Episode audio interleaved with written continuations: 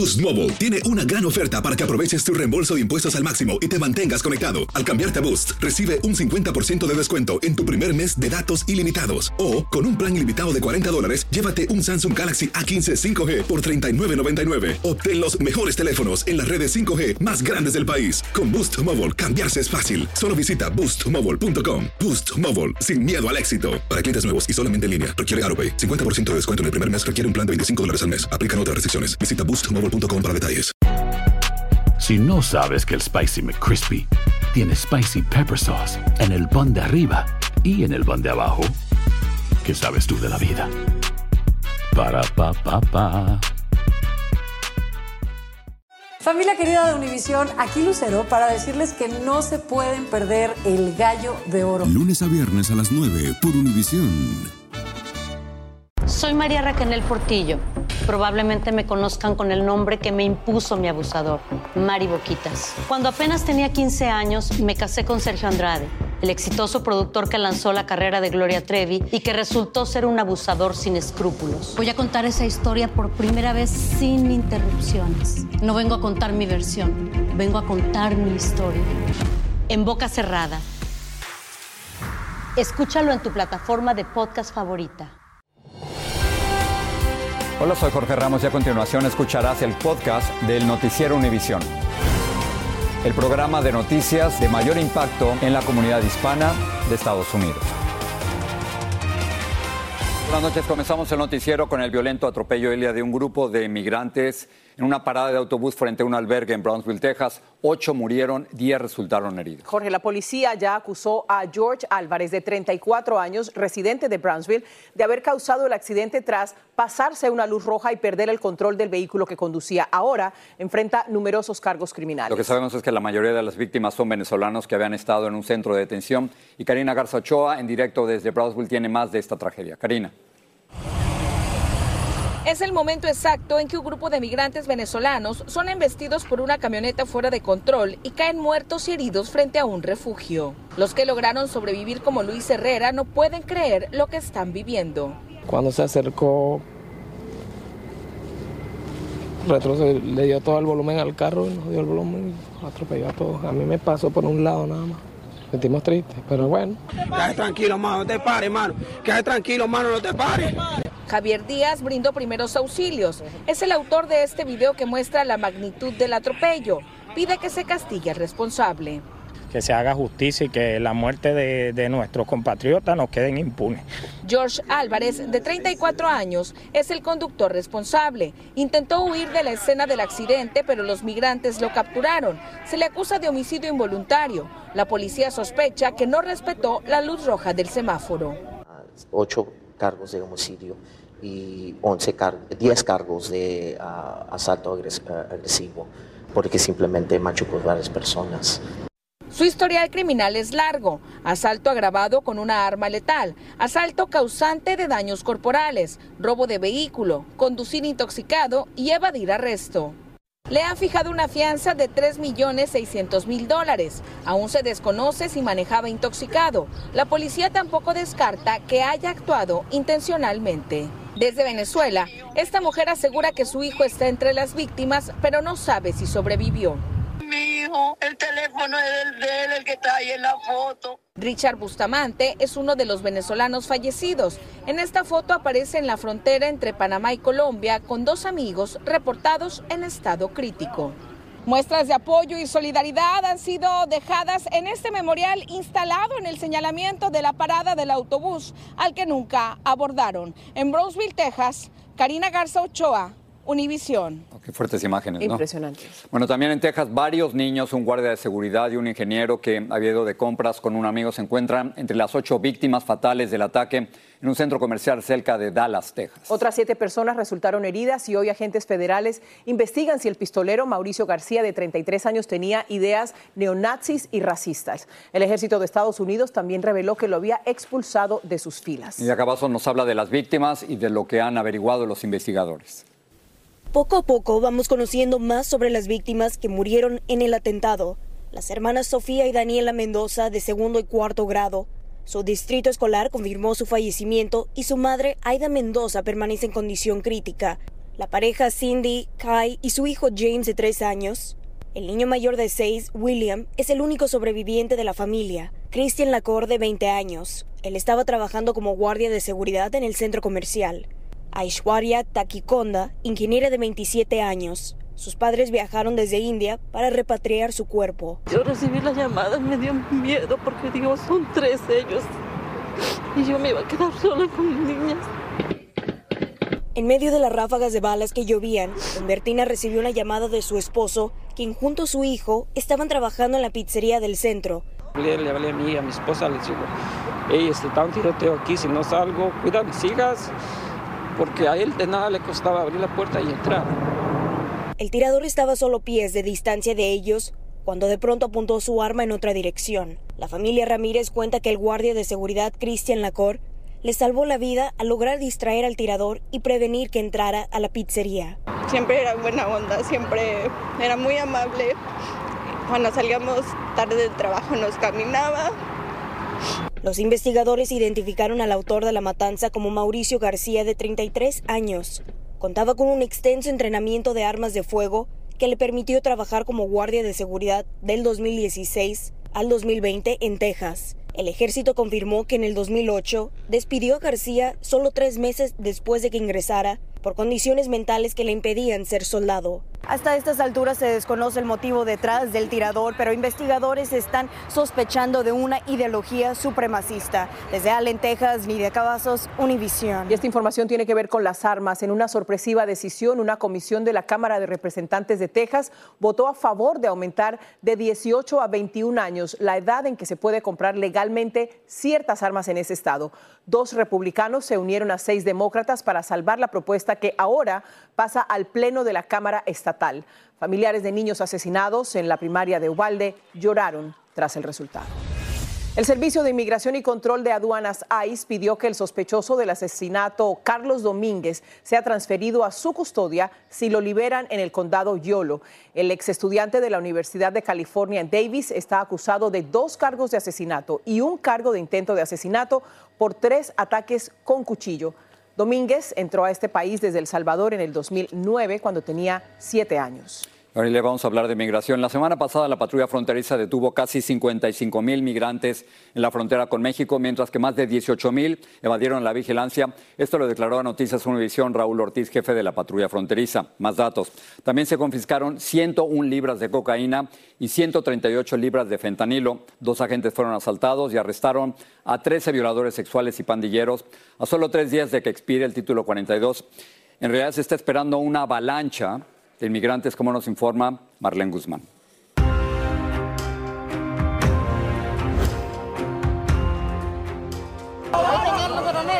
Ni los nervios, ni el temor que se apodera de los más pequeños ante el riesgo de ahogarse en el intento parecen detener a los migrantes. Y es caótico el escenario que se vive en la frontera entre Matamoros y Brownsville a solo días del inminente fin del título 42. En una carrera contra reloj se sienten cientos de migrantes que se apresuran a cruzar, invadidos por la angustia y la desesperación. Donde los cruces masivos tampoco cesan es por el paso. Ni el alambre de púas los detiene y es que para muchos esperar una cita por la aplicación CBP One ya no es una opción.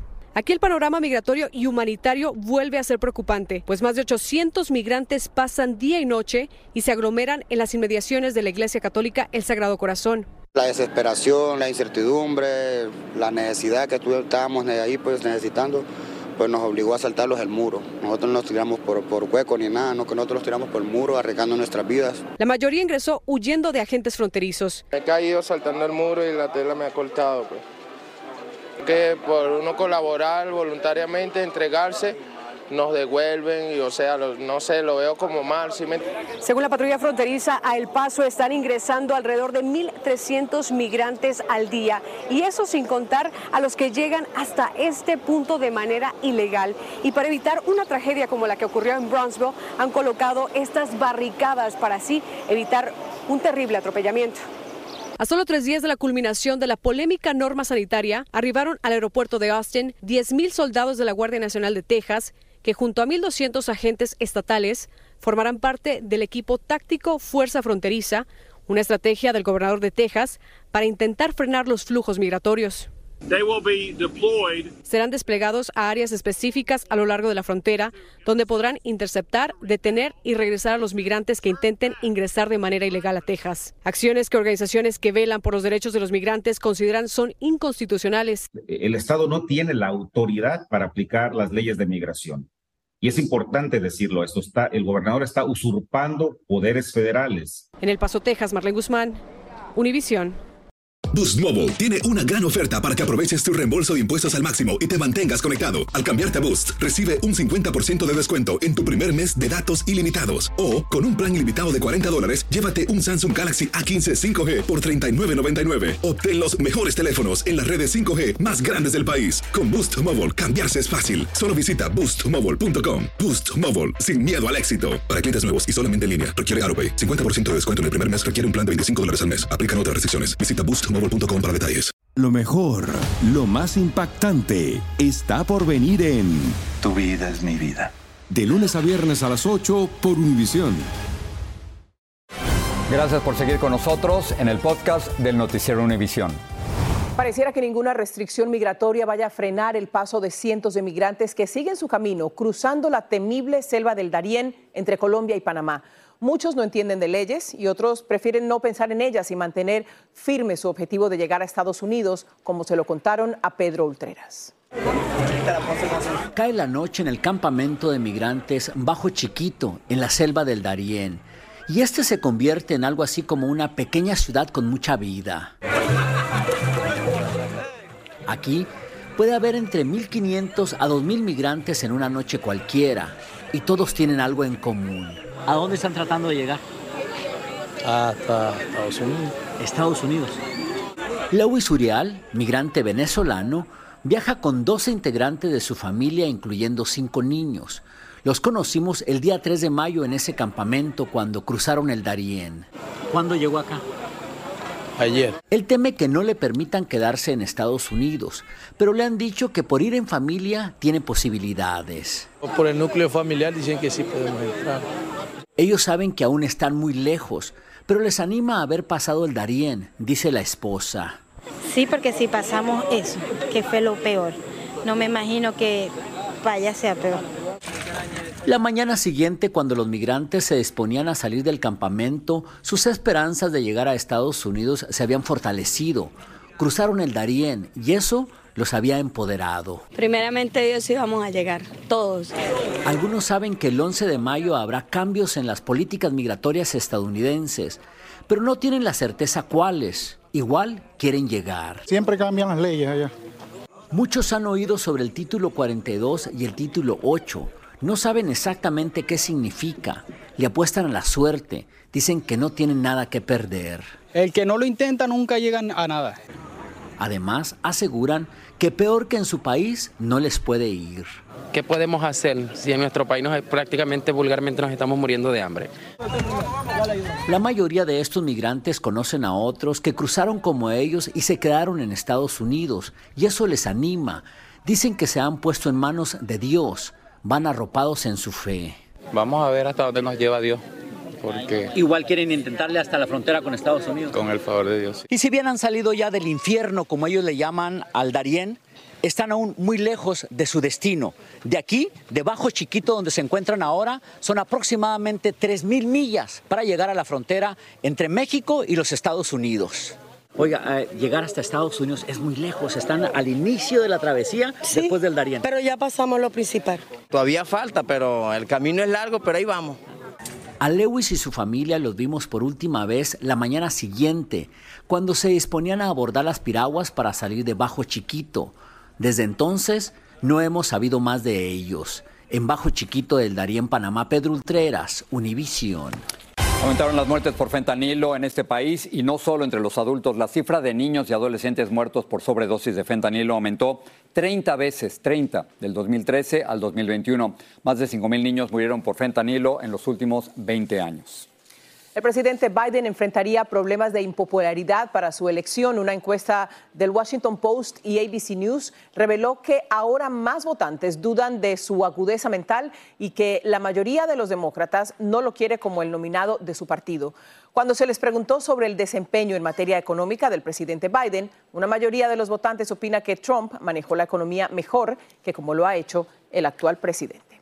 El gobierno del presidente Biden, por cierto, ha perdonado las deudas federales de más de 60 mil estudiantes desde octubre del 2021. Este programa anula deudas vigentes empleados elegibles del gobierno y la han estado pagando durante 10 años. Entre los beneficiados también están maestros y policías. Los viajeros en Estados Unidos están cansados de sufrir demoras, cancelaciones y maltratos en los vuelos. Hoy, solamente hoy, fueron cancelados 796 vuelos en el país. El gobierno anunció medidas para que las aerolíneas se vean obligadas a compensarlos por los inconvenientes que tienen que enfrentar. Pedro Rojas en Washington nos dice quiénes podrían beneficiarse. Romy Fontora y su familia se vieron forzados a retrasar su retorno a casa durante un día por una inexplicable cancelación de vuelo y hoy ella nos habló de su frustración. No teníamos cómo salir, intenté cambiar, pero no había. Y con los nenes, entonces nos quedamos en un hotel en la noche.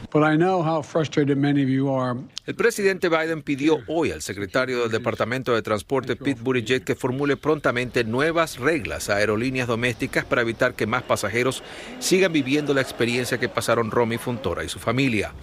Las reglas incluyen no permitir cobros extras por reservar de nuevo vuelos cancelados. Pasajeros deben recibir compensación para hotel, comida y transporte si la cancelación es causada por la aerolínea. Además, se les tienen que otorgar vales o millas para comprar vuelos en el futuro. Recibos de boletos aéreos tienen que revelar todos los costos incluidos y las familias podrán sentarse juntas en aviones sin hacer pagos adicionales. Eduardo Jorge aprueba las nuevas medidas y espera evite crisis como la registrada en diciembre cuando miles quedaron estancados en aeropuertos por un problema informático de Southwest Airlines. Aquí, si, yo compro algo, un viaje para, un ticket para viajar y me pueden ayudar con una garantía de, you si algo pasa, ¿por qué no? La Casa Blanca insiste que medidas similares han sido adoptadas en Europa y Canadá y ya están dando buenos resultados. El presidente Biden además promovió el portal electrónico flyrights.gov. La idea de este website es que las personas puedan ver en tiempo real cuáles aerolíneas están eh, dando la compensación. Airlines for America, la asociación que agrupa varias aerolíneas domésticas, respondió diciendo que no tiene incentivos para retrasar o cancelar vuelos y su principal prioridad es asegurar que el transporte aéreo sea seguro.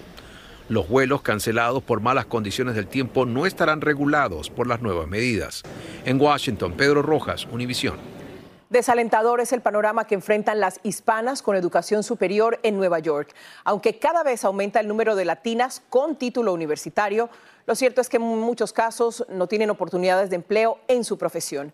Blanca Rosa Vilches nos habla de un programa que trata de ayudarlas a trabajar ejerciendo sus carreras. Cuando Giselle Asensio buscó trabajo en la profesión de la que se graduó, se dio con varias sorpresas. Sí, en el caso mío, que soy abogada de profesión, exigen tener una licencia. El examen es un poco difícil. Mientras esperaba se le prendió la luz y decidió ampliar el negocio de su mamá de cuidado infantil y ahora tiene otra empresa que entrena a las proveedoras de este servicio. Ya estoy en la fase final de mi maestría para poder aplicar nueva vez ya con un poco más de conocimiento. Es un caso frecuente según el estudio de la organización Hope. El 25% de las mujeres latinas en Nueva York tienen licenciatura o posgrado, una tasa superior al promedio nacional, que es del 21%. Algunas personas no me lo toman en serio, creen que lo estoy bromeando. Carly Peralta estudió administración de empresas en una universidad de Nueva York. Abrió su bodega cuando no encontró trabajo. Lo que yo veo es que no tienen suficiente información y apoyo donde dirigirse cuando están tituladas, dónde llevan a traducir su documentación. Lorena trabaja para una universidad que busca empleos en sus profesiones a hispanas graduadas. Cuando uno ya se mete lleno a la profesión, uno ve que sí hay oportunidades, pero tiene que dejar el miedo a un lado. Yo quiero saber de eso. Las empresas generadoras de empleo de propiedad latinas aumentaron 11%, mientras el desempleo cayó a 5.5% el año pasado, casi tres veces menos del que se registró en el 2020. Otro de los hallazgos del estudio es que las mujeres hispanas que abren sus pequeños negocios logran generar hasta 34 mil nuevos empleos con ganancias que superan los mil millones de dólares anuales, una razón adicional para ayudarlas a cumplir sus metas. En el Bronx, Nueva York, Blanca Rosa Vilches, Univision. Así termina el episodio de hoy del podcast del Noticiero Univisión. Como siempre, gracias por escucharnos.